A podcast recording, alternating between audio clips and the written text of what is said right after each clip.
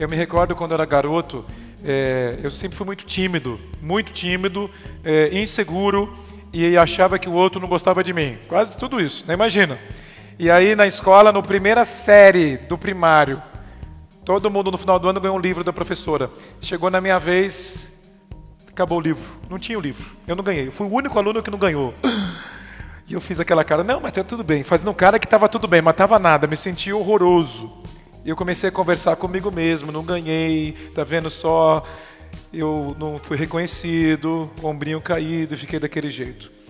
E a professora olhou nos meus olhos e falou: Eu vou te levar um livro na sua casa. Eu falei, ah, não, não, tudo bem, eu não, não importa. Imagina, se fechando assim. Estou brincando na rua e aparece um carrinho vermelho, era um carmanguia. Os mais novos não sabem nem o que é isso. É um carro, tá? É um carro.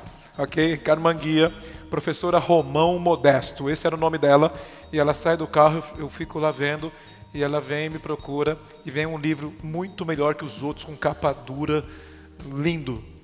Quem tinha medo do escuro, era uma história assim. E aí, ela se dirigiu a mim, me deu o livro, levantou o meu queixo, mexeu nos meus ombros, falou: Olha para mim nos meus olhos. Nunca deixe de confiar e acreditar em você. Nunca deixe o outro sentir eu lembro, foi muito forte isso. Nunca deixe o outro sentir você menor. E saiba esperar.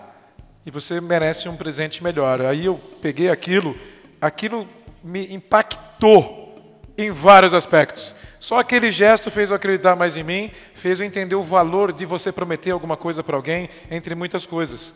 Mas são momentos assim que começa a fazer uma mudança, gente. Que, que tipo de pensamento constante você tem? Você acorda de manhã e foca no quê? No que, que você acredita, que pensamento vem sobre você mesmo, sobre as outras pessoas. Se você focar em algo e colocar energia naquilo, aquilo se transforma. Se você focar na sua profissão, no seu trabalho e colocar energia naquilo, aquilo muda.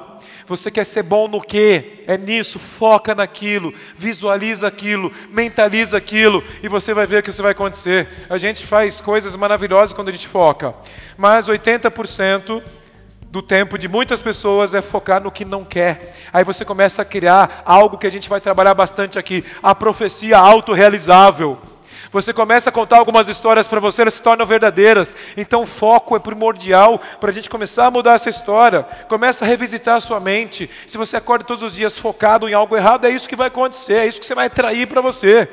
Então, uma forma de você trabalhar o foco é o que? É a linguagem, é a fisiologia. E desenha algo que você quer.